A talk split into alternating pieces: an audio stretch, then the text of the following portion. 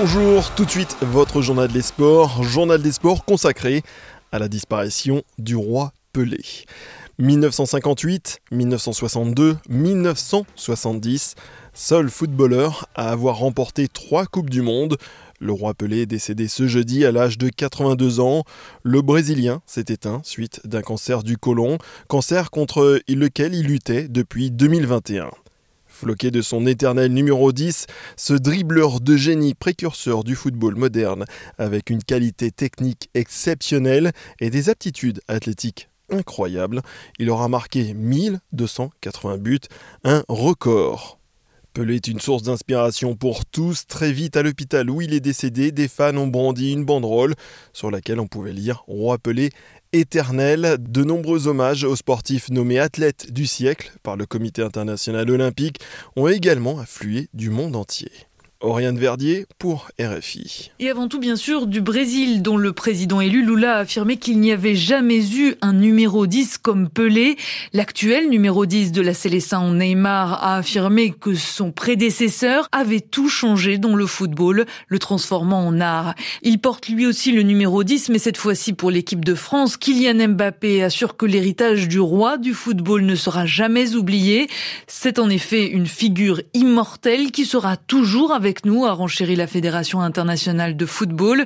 Pelé, c'était l'alliance de la beauté et de l'efficacité, a estimé le sélectionneur français Didier Deschamps, une inspiration pour des millions de personnes pour le joueur portugais Cristiano Ronaldo. L'ancien président américain Barack Obama a salué un homme qui avait compris le pouvoir du sport pour rassembler les gens. Repose en paix, Pelé, a réagi Lionel Messi, vainqueur de la Coupe du Monde de football cette année. En Argentine, justement, nombreux sont ceux qui se sont rappelés le message de Pelé à la mort de leur propre légende Diego Maradona. Il avait espéré qu'un jour, ils joueraient ensemble au paradis. De 1956 à 1970, Pelé a marqué l'histoire du football et du Brésil. Annie Gasnier pour RFI. Un roi qui n'a jamais eu besoin de couronne pour mériter le respect et l'amour des Brésiliens, juste d'un ballon.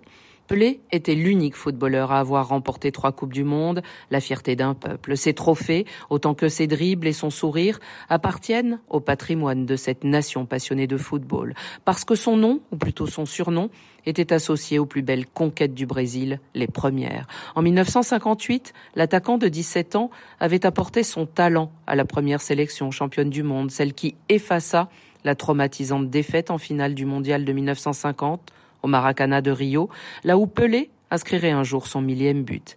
Il était déjà idolâtré quand vinrent les victoires de 1962 et 1970.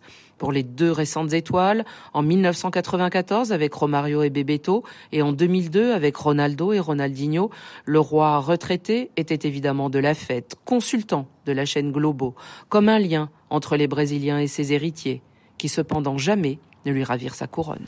Pelé était une légende sur le terrain, mais également en dehors, et surtout le seul joueur à avoir remporté trois Coupes du Monde, après avoir marqué 90 buts dans les rangs de l'équipe nationale du Brésil. Et à seulement 29 ans, Pelé a décidé de ne plus porter le maillot national, alors au sommet de sa carrière. Comme j'avais gagné trois fois la Coupe du Monde et que j'avais été deux fois champion du monde interclub avec le Santos, J'estimais que c'était le moment. De toute façon, mon père avait toujours souhaité que je mette fin à ma carrière quand je serais au sommet. Je me suis trouvé tout d'un coup au sommet et je me suis dit que c'était le moment parce que j'ai toujours voulu m'arrêter au sommet. C'était aussi une façon de respecter la volonté de mon père. En fait, il avait tout à fait raison, parce qu'aujourd'hui, les gens, quand ils se souviennent de Pelé, ils s'en souviennent en tant que champion du monde. Le grand champion, quoi. Pai estava certo, porque hoje todo mundo só lembra do Pelé campeão. Il a aussi marqué l'histoire politique au Brésil en 1995. Il est nommé ministre des Sports. Au micro RFI de Pamela Valente, il revient sur son parcours et affirme de ne rien regretter. Si je devais recommencer ma vie, je referais tout, sans rien changer. Je suis heureux. Bien sûr, je n'ai pas encore tout accompli. Je ne me sentirai accompli qu'une fois que je serai arrivé à la fin de ma vie avec succès et devant Dieu. Je pense que tant qu'on est en vie, on doit lutter pour réaliser des choses. Mais en ce qui concerne le chemin parcouru depuis mon enfance, quand j'étais petit, ma mère voulait que j'étudie, que je devienne médecin par exemple. Ça, c'était il y a 50 ans. Aujourd'hui, je rigole avec ma mère parce qu'aucune université au monde n'aurait pu me donner la vie que j'ai eue grâce au football.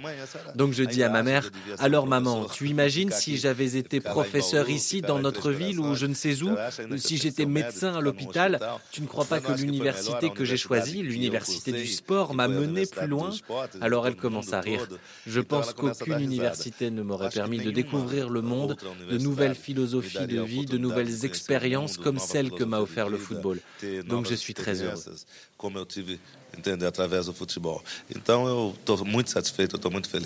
Voilà les quelques déclarations de Pelé en 1995, alors tout juste nommé ministre des Sports au Brésil. C'était votre journal des sports dans votre programme en français de SBS.